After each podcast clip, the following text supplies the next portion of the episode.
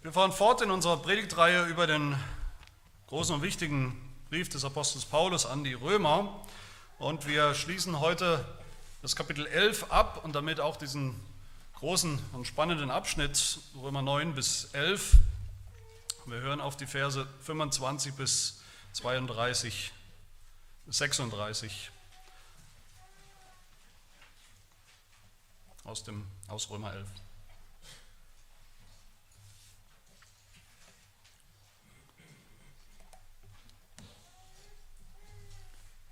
Hört das Wort Gottes. Denn ich will nicht, meine Brüder, dass euch dieses Geheimnis unbekannt bleibt, damit ihr euch nicht selbst für klug haltet. Israel ist zum Teil Verstockung widerfahren, bis die Vollzahl der Heiden eingegangen ist. Und so wird ganz Israel gerettet werden. Wie geschrieben steht, aus Zion wird der Erlöser kommen und die Gottlosigkeiten von Jakob abwenden. Und das ist mein Bund mit ihnen, wenn ich ihre Sünden wegnehmen werde. Hinsichtlich des Evangeliums sind sie zwar Feinde um euretwillen, hinsichtlich der Auserwählung aber Geliebte um der Väter willen. Denn Gottes Gnadengaben und Berufung können ihn nicht reuen. Denn gleich wie auch ihr einst Gott nicht geglaubt habt, jetzt aber Barmherzigkeit erfahren habt, um ihres Unglaubens willen, so haben auch sie, die Juden, jetzt nicht geglaubt, um der euch erwiesenen Barmherzigkeit willen, damit auch sie Barmherzigkeit erfahren sollen. Denn Gott hat alle miteinander in den Unglauben verschlossen, damit er sich über alle erbarme. Oh, welche Tiefe des Reichtums, sowohl der Weisheit als auch der Erkenntnis Gottes. Wie unergründlich sind seine Gerichte und wie unausforschlich seine Wege. Denn wer hat den Sinn des Herrn erkannt? Oder wer ist sein Ratgeber gewesen? Oder wer hat ihm etwas zuvor gegeben, dass, er es ihm wieder, dass es ihm wieder vergolten werde? Denn von ihm und durch ihn und für ihn sind alle Dinge. Ihm sei die Ehre in Ewigkeit. Amen.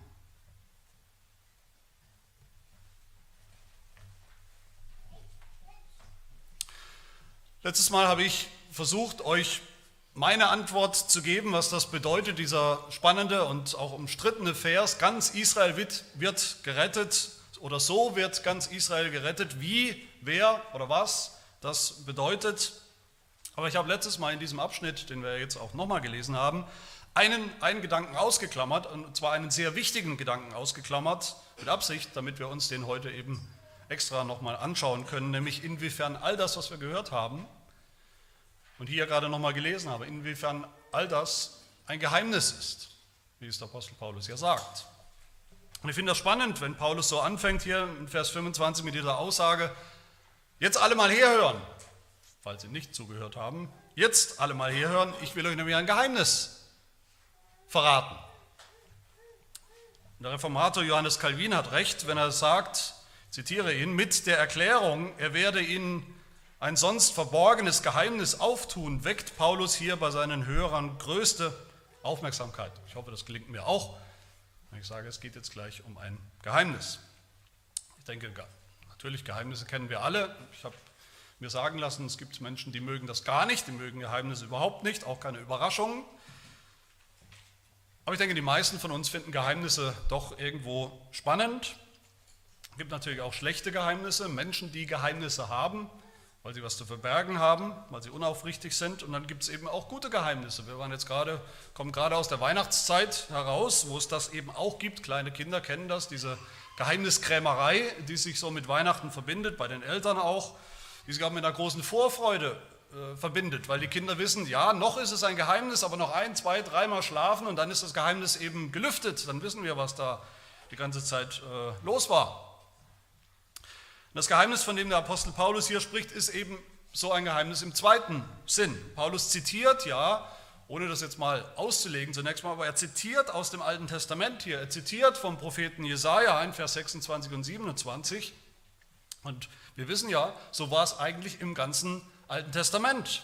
Gott hat versprochen, ohne jeden Zweifel hat er versprochen, es wird ein Erlöser kommen. Das ganze Alte Testament hindurch hat er das versprochen. Aus Zion wird ein Erlöser kommen. Aber wie genau und wann genau und wer genau, das war alles noch nicht so ganz klar und scharf. An den Rändern war das alles noch unscharf und noch nicht in Farbe. Es war eben noch ein Geheimnis. Das Geschenk der Erlösung, der, der Rettung, des Heils für ganz Israel und dann auch für die Heiden. Dieses Geschenk war eben noch verpackt im Alten Testament, wie, wie an Weihnachten. Dieser Erlöser.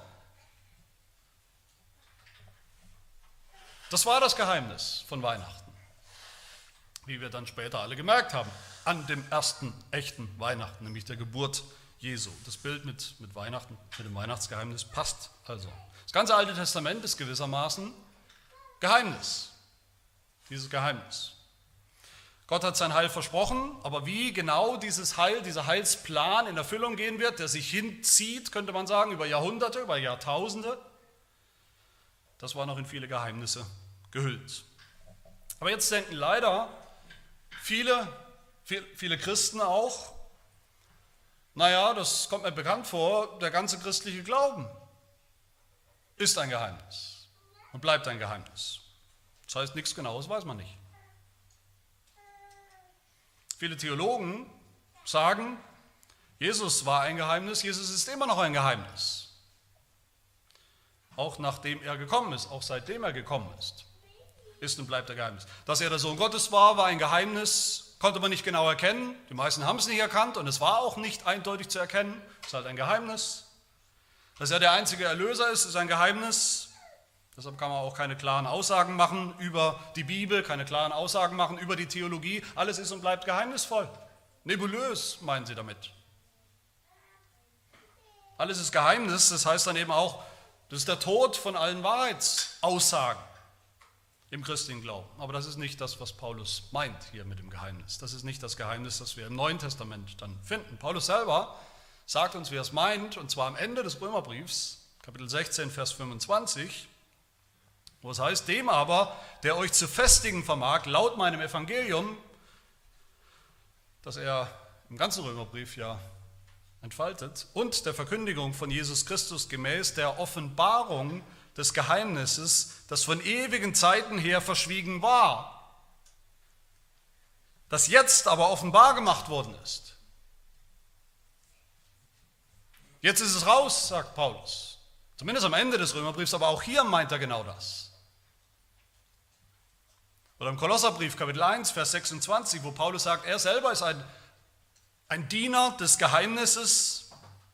Er bringt das Geheimnis, das verborgen war, seitdem es Weltzeiten und Geschlechter gibt, das jetzt aber seinen Heiligen offenbar gemacht worden ist.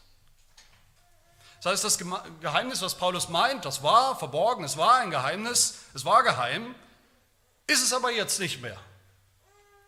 Es ist jetzt gelüftet, es ist bekannt, es ist offenbar, es ist etwas, was jetzt jeder kennen und wissen darf und soll und muss.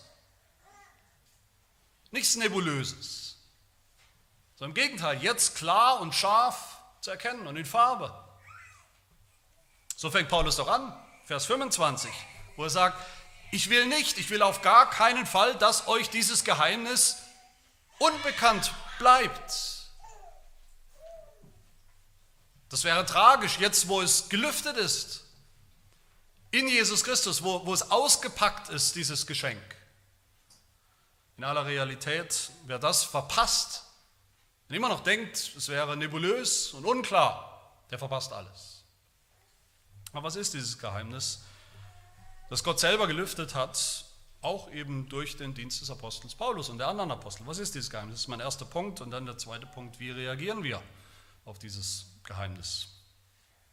Was ist das Geheimnis, was Paulus hier anspricht und auch lüftet? Manche denken, es wäre nur das, was er eben gerade in Vers 25 und 26 hier sagt, so und das und wie eben ganz Israel gerettet wird. Manche denken deshalb, das Geheimnis wird eigentlich doch erst gelüftet, richtig am Ende der Zeit, in der sogenannten Endzeit, wenn das eintritt, eben vielleicht in einer sogenannten oder so gedachten großen Massenbekehrung von, von Juden am Ende der Zeit. Da wird es erst gelüftet. Ich bin davon überzeugt, Paulus denkt hier viel, viel größer mit diesem Geheimnis. Er denkt an den ganzen Heilsplan, das ganze Heilsprogramm Gottes. Seit der Ewigkeit schon, wie wir gehört haben. Das Geheimnis kommt aus der Ewigkeit. Seit Ewigkeit verborgen. Das Geheimnis des Alten Testaments, der ganzen Geschichte des Alten Testaments. Und das alles ist jetzt aber offenbar und sichtbar und wirklich in 3D und in Farbe. Die ganze Geschichte des Volkes Israel hat Paulus entfaltet und spricht er hier nochmal an als Geheimnis.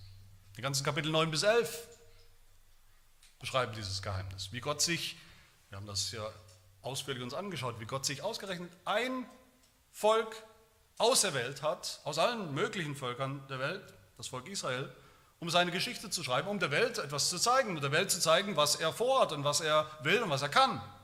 Und warum war das ein Geheimnis? Wir haben das gehört. Das war ein Geheimnis, weil wir wissen, wir kennen diese Geschichte, wie das abgelaufen ist und wie das ausgegangen ist, wie Paulus uns erinnert. Wie kann das sein? Gott hat sich ein Volk erwählt, um es zu retten, aber das ging schief, sichtbar schief, das ging scheinbar schief auf ganzer Linie. Das Projekt Israel ist schiefgegangen. Und das Geheimnis, hat Paulus gesagt, ist, wie Gott darin trotzdem oder gerade darin sein Ziel verfolgt. Da ist gar nichts schiefgegangen. Aber nicht, indem Gott im Nachhinein sozusagen aus dem Versagen, der Niederlage von diesem Volk Israel jetzt irgendwie noch das Beste macht, die Scherben zusammenkehrt und versucht noch irgendwas draus zu machen, im Nachhinein auf, krumm, auf den krummen Wegen gerade zu schreiben, das wäre kein Geheimnis. Das ist nicht das Geheimnis. Das kann jeder. Nein, sondern indem deutlich wird, was Gott schon immer vorgehabt hat, von Ewigkeit her, geplant hat, aber was eben bisher ein Geheimnis war. Paulus hat gesprochen in Römer 9 vor allem von Gottes Souveränität. Dass Gott rettet, wen er retten will, haben wir gehört. Dass Gott gnädig ist, wem er gnädig ist. Dass er auch verstockt, wen er will.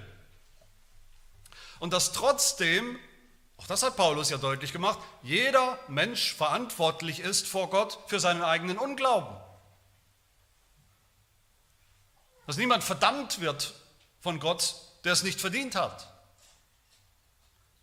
Und auch das ist ein Geheimnis. Wir haben uns das angeschaut. Es ist ein Geheimnis, wie diese Souveränität Gottes zusammenpasst zu der Verantwortung, die jeder Mensch hat vor Gott. Das Geheimnis sehen wir, haben wir gesehen, in der Verstockung Israels, von der Paulus spricht. Wie kann Gott das zulassen? Wie kann Gott sich einerseits ein Volk auserwählen? Wie kann er zulassen, dass oder auch tun, das Volk, das er sich erwählt hat, dann doch verstocken. Dass sie nicht das Heil finden anscheinend, was er ihnen doch versprochen hat. Und nicht nur die Verstockung von Israel, sondern Verstockung überhaupt ist doch so ein Geheimnis. Dass Gott überhaupt Menschen verstockt oder festhält in ihrem Unglauben, weil er sie seit Ewigkeit schon bestimmt hat zum Verderben. Römer 9. Der Kirchenvater Augustinus sagt dazu, es ist ein Geheimnis, warum es Gott gefallen hat, zuzulassen, dass die geboren werden und sich vermehren, von denen er doch schon weiß, dass sie böse sind, obwohl er sie nicht böse gemacht hat. Geheimnis der Verstockung. Und Paulus entfaltet dieses Geheimnis, von dem er spricht, für uns Stück für Stück immer mehr in den Versen 29, 30 und 32 Dreimal fängt er den Satz an mit denn, mit einer Begründung von diesem Geheimnis. Eine dreifache Begründung. Ganz Israel wird gerettet, denn, Vers 29, Gottes Gnadengaben und Berufungen können ihn nicht reuen.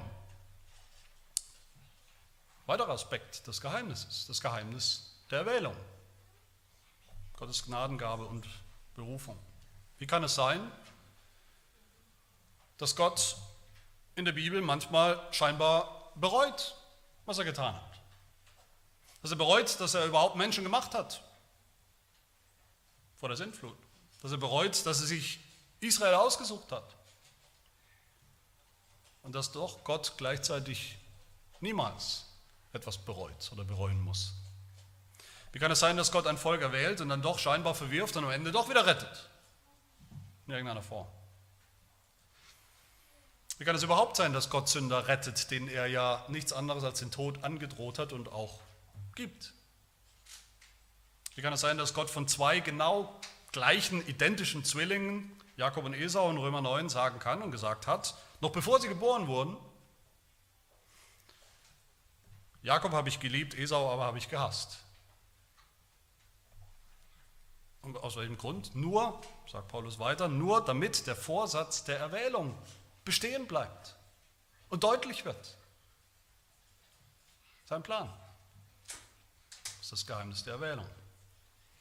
Das nächste denn, Vers 30 und 31 sagt Paulus zu den, zu, zu, zu den Heiden, zu den Nichtjuden, zu uns.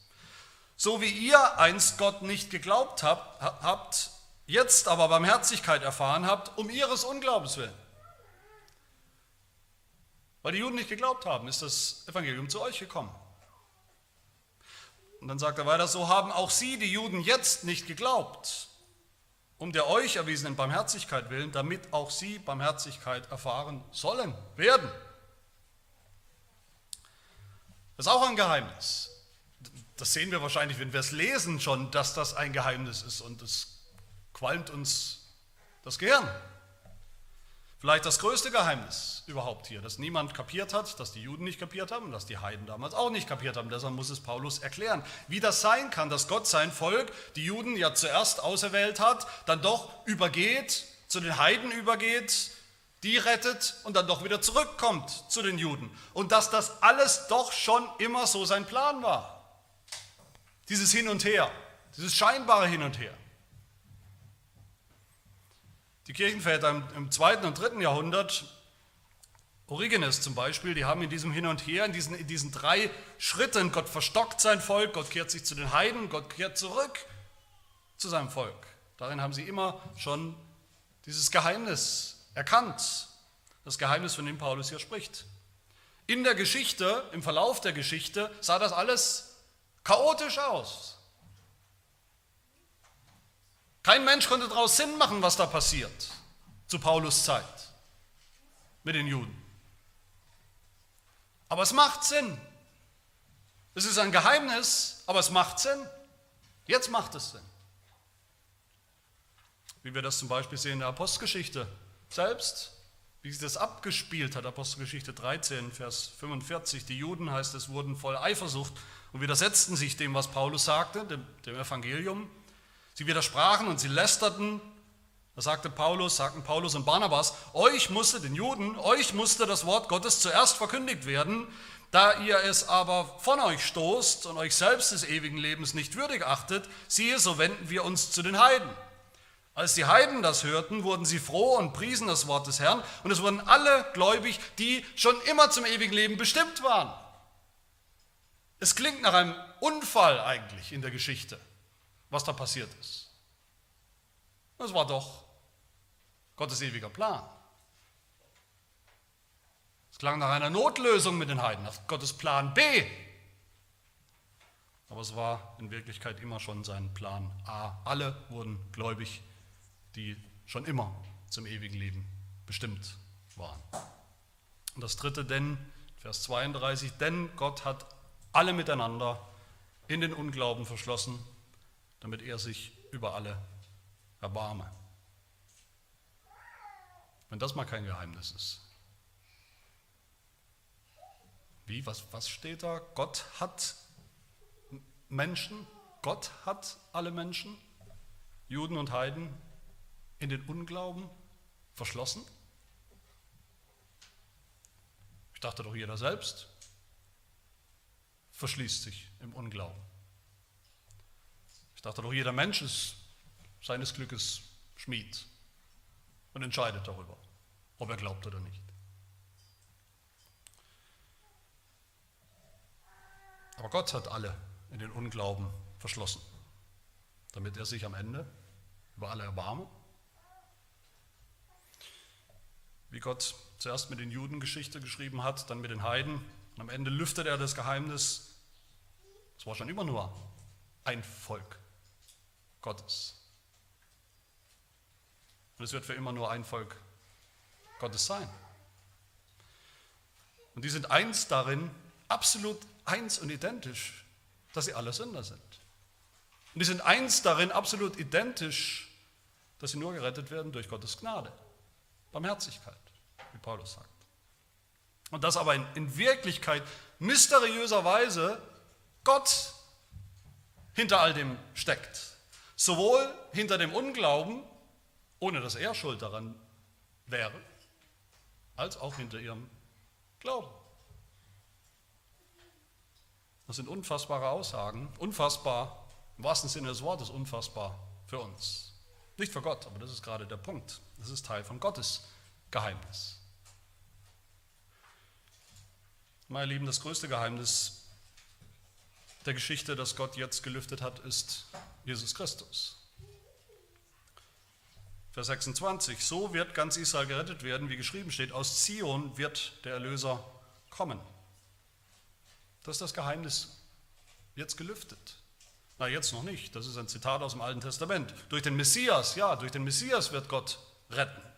Das ist das Weihnachtsgeschenk aus dem Alten Testament, aber noch eingepackt im Alten Testament. Noch hat er keinen Namen, der Erlöser. Aber dann an diesem Weihnachtstag vor 2000 Jahren, in der Geburt Jesu, wurde es enthüllt, gelüftet, das Geheimnis. Er steht da, er ist sichtbar, greifbar, steht da als Mensch, er hat einen Namen und, und alles wird erfüllt und wahr in ihm, wo er da ist. Alles, was Gott immer schon geplant hat, und zwar nicht seit einer gefühlten Ewigkeit, sondern seit einer echten Ewigkeit geplant hat, wird jetzt wahr und geht in Erfüllung. Im Leben Jesu wird das deutlich. Im Leben Jesu wird deutlich und geht das Geheimnis plötzlich auf, dass Gott immer schon Gerechtigkeit sucht, Gerechtigkeit gesucht hat. Das haben die Juden gewusst. Gewusst haben sie es, aber sie haben es nicht geschafft. Und sie haben es schon gar nicht kapiert, wie Gott das tun wird, wie das gehen kann. Jetzt ist es gelüftet, das Geheimnis. Wir erinnern uns, der Jude Jesus Christus, ist das Ziel des Gesetzes zur Gerechtigkeit für jeden, der glaubt, Römer 10, Vers 4. Der wirklich gerecht leben wird, die Gerechtigkeit bringt und tut und getan hat, die Gott sucht und fordert für uns. Im Tod Jesu wurde das Geheimnis gelüftet, wie Gott dieses Problem der Sünde lösen will, gelöst hat in dem Jesus verflucht und bestraft wurde, der das nicht verdient hatte, stellvertretend für uns, die wir das verdient haben. In Jesus Christus ist das, ist das Geheimnis der Erwählung gelüftet.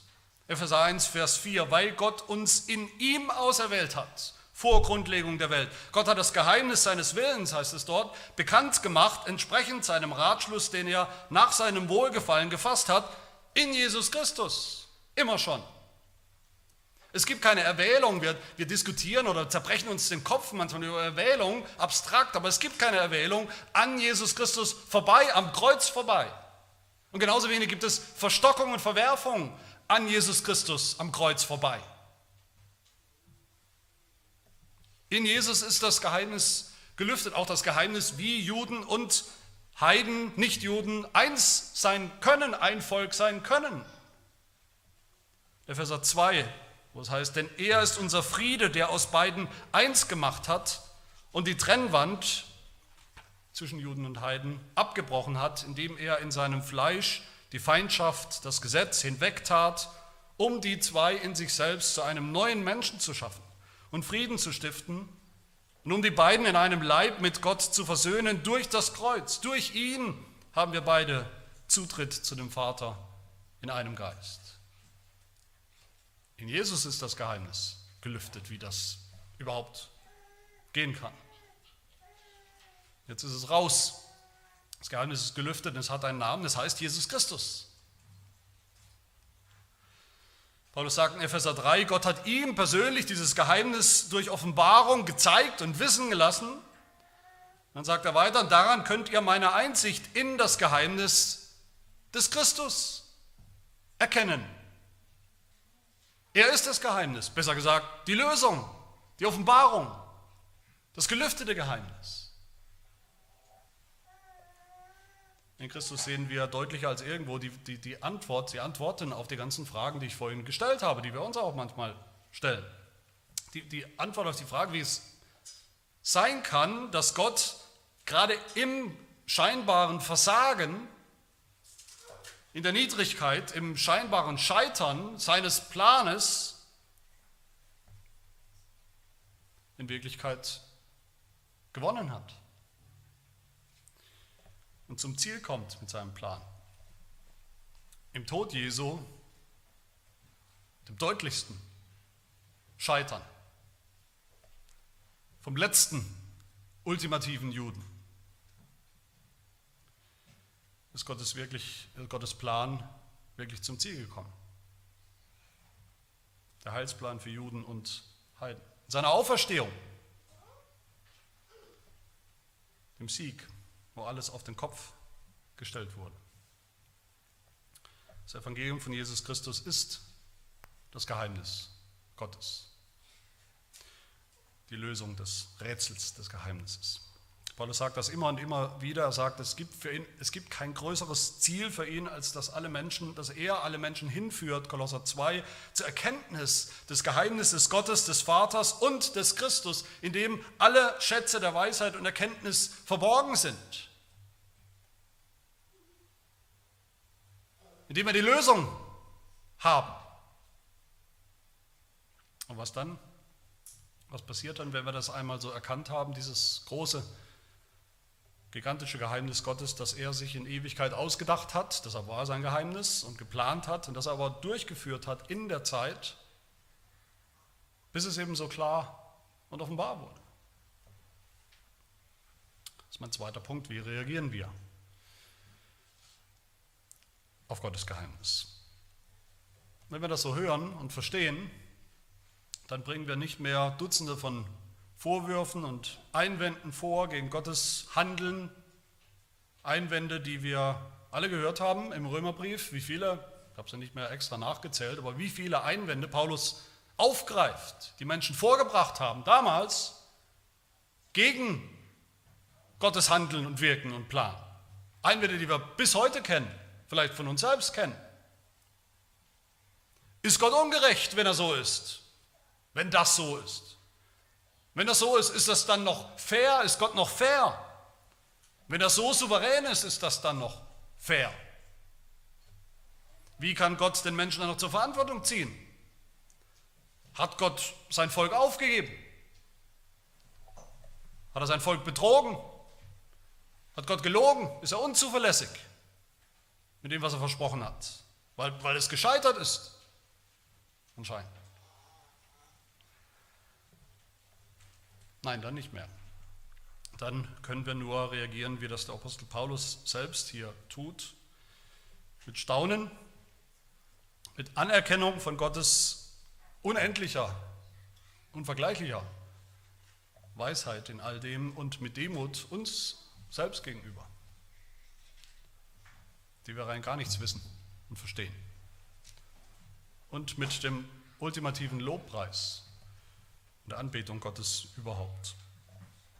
Anerkennung ist das Erste, das wir brauchen. Wir müssen das anerkennen, diese Weisheit Gottes in dem Geheimnis, das jetzt keins mehr ist. Vers 33 sagt Paulus, oh die Tiefe des Reichtums der Weisheit und die Erkenntnis der Erkenntnis Gottes. Wozu die Kirchenväter gesagt haben, das heißt nicht, dass jetzt doch wieder die Tiefe von Gottes Weisheit anscheinend doch wieder von uns irgendwie ausgelotet werden kann. Wir erkennen können. Schaut doch, wie tief sie ist. 500 Meter tief oder wie tief auch immer. Ich habe es jetzt gesehen, ich hab's, jetzt habe ich es kapiert. Wie tief? Nein, es geht ja gerade darum, bei Paulus, dass wir diese Tiefe eben nicht und niemals ausloten können, nicht verstehen können, durchdringen können. Es geht um den Kontrast hier zwischen Gottes Weisheit und Erkenntnis und unserem Nichtwissen, unserer Scheinerkenntnis. mit der wir aber immer und immer wieder Gott richten wollen. Wir ihn zur Rechenschaft ziehen wollen und anklagen. Ist dieser unendliche Reichtum hier der Reichtum an Weisheit in Person und an Erkenntnis von sich selbst? Gott erkennt sich selbst in Person. Und der Sinn des Herrn, Vers 34, dieser Dreiklang, ist das diese unendliche Tiefe? Ist das ein Hinweis auf die Dreieinigkeit? Ich weiß es nicht. Überraschen wird es mich nicht. Aber die Aussage ist klar, Gottes Weisheit in all dem, in all diesen Geheimnissen, ist so groß, dass sie alles, was wir Menschen für Erkenntnis halten, völlig zunichte macht, völlig in den Schatten stellt, als Schein von Weisheit und eigentlich als Unwissenheit. Kein Mensch hätte sich all das, was wir gerade nochmal gehört haben, woran Paulus uns hier nochmal erinnert, kein Mensch hätte sich irgendwas davon so ausdenken können. Und wenn wir Gottes Weisheit so anerkennen, dann führt uns das, wie gesagt, auch zu einer gehörigen Portion Demut. Demut über uns selbst. Das Geheimnis Gottes zu erkennen, wie das eben verborgen war, seit Ewigkeit, aber dann gelüftet in Jesus Christus, das führt zu Demut, als, als, zunächst mal als ganz allgemeine Haltung für jeden Christen, für unser Leben als Christen. Damit fängt ja Paulus, wie gesagt, an. Ich sage es nochmal, das steht als Überschrift über diesem ganzen Abschnitt, oder nicht? Vers 25, Brüder, ich will nicht, dass euch dieses Geheimnis unbekannt bleibt, damit, das ist ein Ziel von all dem, von dieser Abhandlung, von diesem Abschnitt, damit ihr euch nicht selbst für klug haltet. Nicht für klug haltet im Vergleich mit Gott, aber auch nicht für klug haltet im Vergleich miteinander. Dieses Geheimnis zu erkennen führt zu Demut in der Erkenntnis oder in dem, was wir meinen, an Erkenntnis zu haben. Vers 34. Wer hat den Sinn des Herrn erkannt? Den Sinn des Herrn. Sein Denken, seine unendlich komplexen Denkprozesse. Nichtmenschlichen Denkprozesse. Du oder ich vielleicht, vielleicht heute, hast du es erkannt, vielleicht die größten Philosophen oder Theologen der Weltgeschichte. Nein, niemand. Das ist die Antwort. Die Juden hatten keine Erkenntnis, hat Paulus klipp und klar gesagt in Römer 10. Ich gebe ihnen Zeugnis. Eifer haben sie, Eifer. Sie versuchen was zu tun und zu reißen, aber nicht rechte Erkenntnis. Und den Heiden, den Nichtjuden sagt er genau dasselbe hier. Wenn sie meinen, sie wären jetzt dran, gut, Gott hat sich geirrt mit Israel, das ging schief, Plan A war nichts, jetzt kommt Plan B, jetzt sind wir dran. Wenn sie den uralten Ölbaum vergessen haben, überheblich daherkommen und denken, sie wären jetzt dran, haben sie nicht den kleinsten Funken an Erkenntnis. Was Gott für weise hält, seine Erkenntnis ist nicht einfach mehr als unsere Erkenntnis. Auch nicht viel, viel, viel mehr. Es ist nicht einfach ein, ein, ein quantitativer Unterschied zwischen Gottes Erkenntnis und unserer Erkenntnis, sondern ganz anders.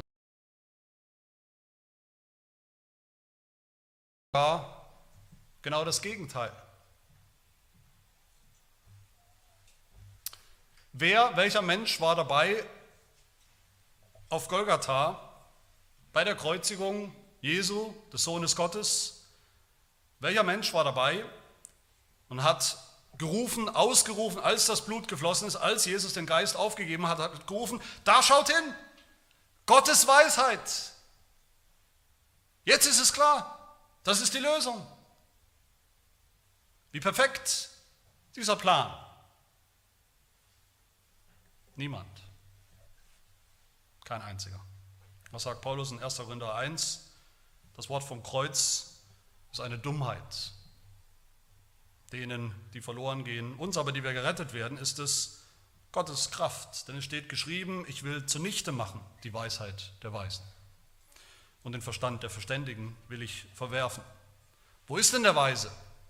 Wo der Schriftgelehrte? Wo der Wortgewaltige dieser Weltzeit? Wo sind sie alle? schreibt Paulus. Hat nicht Gott die Weisheit dieser Welt insgesamt zur Torheit, zur Dummheit gemacht? Denn weil die Welt durch ihre Weisheit Gott in seiner Weisheit nicht erkannte, gefiel es Gott, durch die Torheit der Verkündigung diejenigen zu retten, die glauben. Während die Juden ein Zeichen fordern und die Griechen Weisheit fordern, verkündigen wir Christus, den gekreuzigten, Christus, das gelüftete Geheimnis Gottes. Den Juden ein Ärgernis, den Griechen eine Torheit, denen aber, die berufen sind, sowohl Juden als auch Griechen, verkündigen wir Christus, Gottes Kraft und Gottes Weisheit. Und dann bringt Paulus ein sehr ironisches Rechenspiel.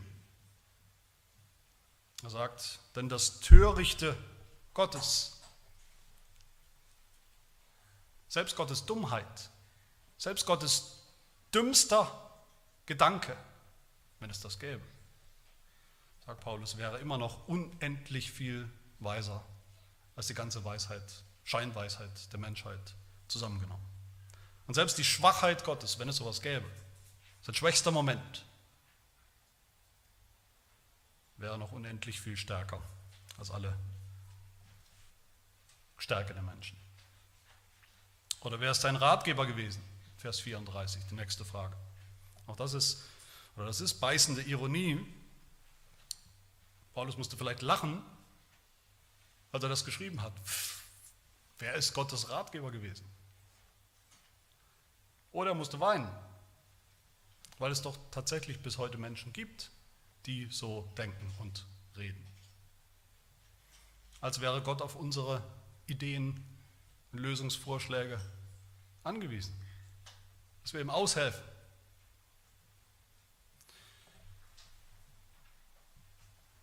Es wäre angewiesen auf unsere Lösung, Lösungsvorschläge für seine vermeintlichen Probleme, für Gottes vermeintliche Probleme, die doch gar keine sind die Scheinprobleme sind, die wir kreiert haben und ihm dann gnädigerweise die Lösung anbieten. Dieser qualitative Unterschied, nicht nur in Quantität, quantita quantitativ, zwischen Gottes Weisheit, Gottes Erkenntnis und unserer Erkenntnis, der wird auch schon deutlich in Vers 33. Wie unergründlich sind seine Gerichte, wie unausforschlich seine Wege. Gottes Gericht, also sein Urteil, seine Urteilsfähigkeit, sein Recht zu urteilen, zu verurteilen auch. All das ist nicht einfach besser oder viel besser als unser Urteilsvermögen. Unser ist schon mal nicht schlecht, Gottes ist halt noch mal ein bisschen besser. Nein, Paulus sagt hier, seine Gerichte, Gottes Gerichte sind unergründbar. Seine Wege sind unerforschbar für uns. Nicht in tausend Jahren, nicht in einer Ewigkeit werden oder können wir das begreifen. Aber doch, was tun wir? Wir setzen Gott auf die Anklagebank. Gott muss sich uns erklären, Gott muss sich uns beweisen, muss sich uns rechtfertigen. Wir rechten mit ihm. Wozu Paulus schon gesagt hat, was er davon hält, wenn wir uns erinnern, in Römer 9. Ja, oh Mensch, wer bist du denn, dass du mit Gott rechten willst? Spricht auch das Gebilde zu dem, der es geformt hat, warum hast du mich so gemacht? Hat nicht der Töpfer Macht über den Ton aus derselben Masse, das eine Gefäß zur Ehre, das andere zur Unehre zu machen? Meine Lieben, wir sind nicht einfach qualitativ schlechtere Töpfer als Gott. Wenn es um seinen Plan geht mit der Welt. Wir sind gar keine Töpfer. Wir sind Ton. Gottes Geheimnis zu sehen, darüber zu staunen, das führt dann auch zu Demut gegenüber unserem Beitrag zu Gottes Plan, Heilsplan, zu unserem Heil, gegen äh, Demut in Bezug auf unsere eigenen Werke. Vers 35, die nächste Frage. Wer hat ihm, wer hat Gott etwas zuvor gegeben, dass es ihm wieder vergolten werde? Das ist dieses berühmte Werkprinzip, das wir alle kennen. und mit dem wir immer wieder neu zu Gott kommen oder kommen wollen. Gott, wir haben doch was getan, wenigstens ein bisschen was getan, dir was gegeben, jetzt bist du dran, gib uns was zurück. Das Prinzip, mit dem die Juden, haben wir gesehen, immer wieder und eigentlich exklusiv zu Gott kommen wollten. Was haben sie denn gesagt? Wie wollten sie zu Gott kommen? Mit Mose, mit dem Gesetz, mit ihrem mickrigen Gehorsam. Nach dem Motto, man tut halt, was man kann. Und das muss reichen. Römer 10, Vers 5. Mose beschreibt die Gerechtigkeit, die aus dem Gesetz kommt, so: Der Mensch, der diese Dinge tut, wird auch durch sie leben. Das war ihr Lebensmotto. Und sie dachten im Ernst, das Prinzip stimmt ja, aber sie dachten im Ernst, das wird schon reichen. Wir geben Gott was, wir geben ihm unseren, gut zugegebenermaßen, unvollkommenen Gehorsam, aber doch immerhin, besser als nichts. Und dann gibt er uns wieder was als Lohn, als Bezahlung. So wird ein Deal draus. Gott vergelt's. Und wir lachen, wenn wir das hören und gehen dann hin und tun es oft genug genauso. Nicht-Juden bis heute, ungläubige Menschen bis heute tun es genauso und selbst Christen versuchen es doch immer wieder. Immer wieder besteht die Gefahr, dass wir da reinfallen. Wir tun und wir tun und wir tun und erwarten, dass Gott uns deshalb doch irgendwie auch belohnen wird dafür. Und warum? Dass wir uns am Ende auf die Schultern klopfen können. Was sagt Paulus in Römer 3? Wenn wir uns da noch erinnern, schon eine Weile zurück. Wo bleibt das Rühmen? Es ist ausgeschlossen. Durch welches Gesetz? Das der Werke? Nein, sondern durch das Gesetz des Glaubens. In Römer 10, Vers 9, wenn du mit deinem Mund Jesus als den Herrn bekennst und in deinem Herzen glaubst, dass Gott ihn aus den Toten auferweckt hat, so wirst du gerettet. Ganz einfach. So und nur so wirst du gerettet. Aus Gnade seid ihr errettet. Epheser 2. Durch den Glauben, dass nicht aus euch Gottes Gabe ist, es nicht aus Werken, damit, damit niemand sich rühme. Das ist das Geheimnis, das Geheimnis des Glaubens, gelüftet in Jesus Christus. Dieses Geheimnis zu erkennen führt dann auch zu Demut im Umgang miteinander. Unter Juden und Heiden ist das Beispiel, das Paulus hier gebraucht. Vers 25, haltet euch nicht selbst für klug, ihr Heiden. Er meint im Umgang und im Kontrast und im Vergleich zu den Juden. Haltet euch nicht für was Besseres als diese doofen Juden, die es anscheinend nicht kapiert haben über Jahrhunderte. Römer 11, ganz recht hat Paulus gesagt, ihr habt recht, ihr Heiden, ihr habt recht, die Juden haben ein Problem, sie glauben nicht, um ihres Unglaubens sind sie ausgebrochen worden aus dem Olivenbaum. Du aber stehst auch nur durch den Glauben. Deshalb sei nicht hochmütig, sondern fürchte dich, denn wenn Gott die natürlichen Zweige nicht verschont hat, könnte es sonst geschehen, dass er auch dich nicht verschont. Demut ist Not für die Heiden gegenüber den Juden. Warum war mir diese, meine Interpretation, ist nicht meine eigene, aber die Interpretation von Vers 26 so wichtig, was das bedeutet mit ganz Israel, was er gerettet wird? Dass es nicht einfach um irgendwie um das jüdische Volk geht, das unabhängig von der Gemeinde irgendwie noch eine Zukunft hat, dass es aber auch nicht darum geht, dass es nur um die Gemeinde geht und gar nicht mehr um echte Juden. Doch, es geht um echte Juden. Warum haben wir das so wichtig? Ein wichtiger Grund, und damit, heute sagt man gern spoilern, ich, damit spoilere ich eigentlich schon mal, was dann noch kommt, eigentlich im ganzen Rest des Römerbriefs, ab dem nächsten Vers, also Kapitel 12, Vers 1, diese praktischen Kapitel über das Miteinander, über den Umgang in der Gemeinde, 12, 13, 14, 15, diese Kapitel. Fast alles, was kommt, über den praktischen Umgang miteinander in der Gemeinde, die Einheit der Gemeinde, das schreibt Paulus genau deshalb. Die gläubigen Juden in der Gemeinde haben gesagt, wir sind was Besseres, wir sind das Original, wir waren zuerst da. Alle anderen, die Nichtjuden, sind, wenn überhaupt, geduldet in Gottes Volk, vielleicht sowas wie Gottes Volk zweiter Klasse. Und umgekehrt, die, die gläubigen Nichtjuden, die gläubigen Heiden in der Gemeinde haben gesagt, nein, wir sind was Besseres. Die Juden haben es Verpasst. Ihr wolltet Jesus nicht haben. Ihr hattet eure Chance. So einfach kommt ihr da nicht mehr raus. Wir können das nicht einfach übersehen und einfach vergeben. Das müssen wir uns mal vorstellen. Die Juden hatten eine Geschichte, jahrhundertelange Geschichte oder Tradition, auf die Heiden runterzuschauen, verächtlich runterzuschauen. Und umgekehrt, die Heiden, die jetzt gläubig geworden sind, haben auf die Juden runtergeschaut, haben sie verachtet. Und jetzt sollen sie plötzlich alle brav, wie Paulus beschreibt, dann im Rest des Römerbriefs, brav Sonntag für Sonntag nebeneinander oder voreinander in der Gemeinde sitzen, in den, in den Stuhlreihen sitzen und sich einfach alle lieb haben. Da waren ja tiefe Feindschaften noch da im Denken. Kulturelle, ethnische Unterschiede, Überheblichkeit, Hass in beide Richtungen. Und all diese praktischen Kapitel über den Umgang miteinander in der Gemeinde, die bauen auf auf diesem Geheimnis, das Gott gelüftet hat in Jesus Christus. Nur ein Vers als Beispiel, Römer 12, Vers 3.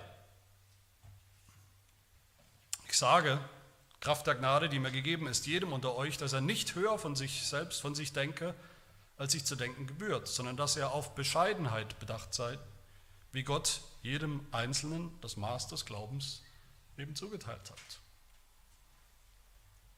Aus dem Geheimnis, das zu erkennen, kommt diese Demut im Umgang miteinander in der Gemeinde, wie wir sehen werden.